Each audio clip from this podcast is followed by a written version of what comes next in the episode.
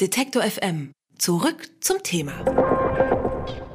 Björn Höcke inszeniert sich auf dem Kyffhäuser-Treffen als völkischer Führer der AfD. Gleichzeitig zerlegt sich der Vorstand des größten AfD-Landesverbandes in Nordrhein-Westfalen in seine völkisch-nationalen und bürgerlich-konservativen Teile. Und heute wird bekannt, dass sich innerhalb der AfD eine Anti-Höcke-Front organisiert hat. Es brodelt also zwischen den Radikalen und den gemäßigten Rechten droht jetzt möglicherweise sogar die Spaltung der AfD. Unter anderem darüber spreche ich mit Lena Prochhagen vom Westdeutschen Rundfunk. Sie war mit dabei auf dem Landesparteitag der AfD in Nordrhein-Westfalen. Hallo, Frau Prochhagen. Hallo.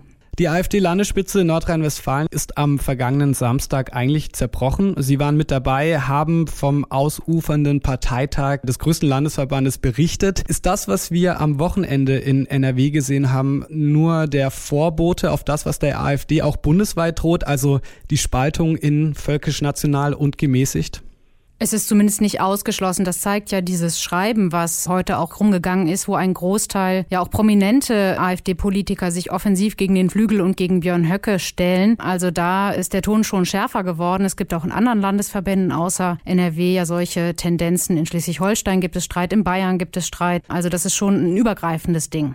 Lassen Sie uns äh, vorher, bevor wir auf die Anti-Höcke-Front, auf die sogenannte Anti-Höcke-Front äh, kommen, ein bisschen auf den Flügel schauen. Da fragt man sich, wenn man die AfD jetzt noch nicht so lange beobachtet, wie stark der Flügel denn wirklich ist. Also beim Kiffhäuser-Treffen jetzt am vergangenen Wochenende, ein Treffen der völkisch-nationalen Mitglieder, der Patrioten der AfD, da war auch Alexander Gauland vor Ort, hat da auch eine Rede gehalten. Also der Arm des Flügels, der scheint ja bis in die Parteispitze zu reichen.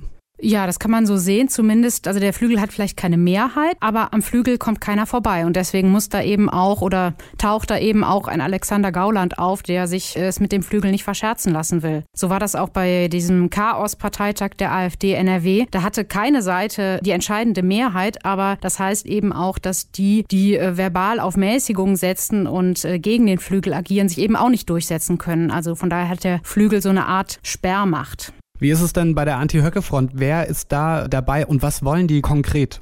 Also hier in NRW war das sogar einer von zwei Parteichefs, der versucht hat, den Flügel irgendwie einzufangen. Ist ja sehr offensiv aufgetreten, hat klar sich positioniert und ist damit jetzt an diesem Wochenende nicht durchgekommen und ist zurückgetreten. Also hier war das sozusagen die Landesspitze, einer von zwei Sprechern. Und auch bundesweit sind das Mitglieder des Bundesvorstands, Landessprecher, also schon äh, prominente Vertreter.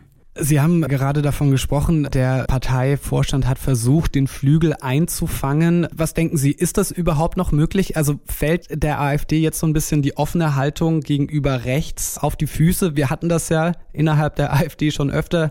Wenn wir zurückdenken, Bernd Lucke wurde von Frau Petri äh, abgelöst oder aus der Partei, ja, geekelt. Das gleiche Schicksal ist vor ein paar Jahren Frau Petri auch passiert. Wird sich das wiederholen?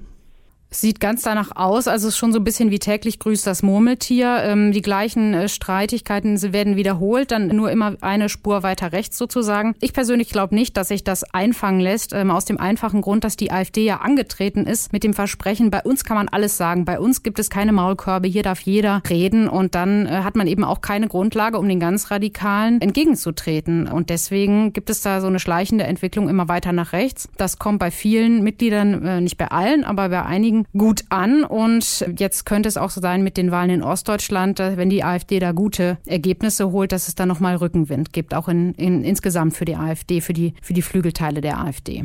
Wie es mit der AfD nach den Ereignissen vom Wochenende weitergeht, das habe ich mit der WDR-Redakteurin Lena Prochhagen besprochen. Vielen Dank für das Gespräch, Frau Prochhagen. Gerne. Alle Beiträge, Reportagen und Interviews können Sie jederzeit nachhören im Netz auf detektor.fm. FM.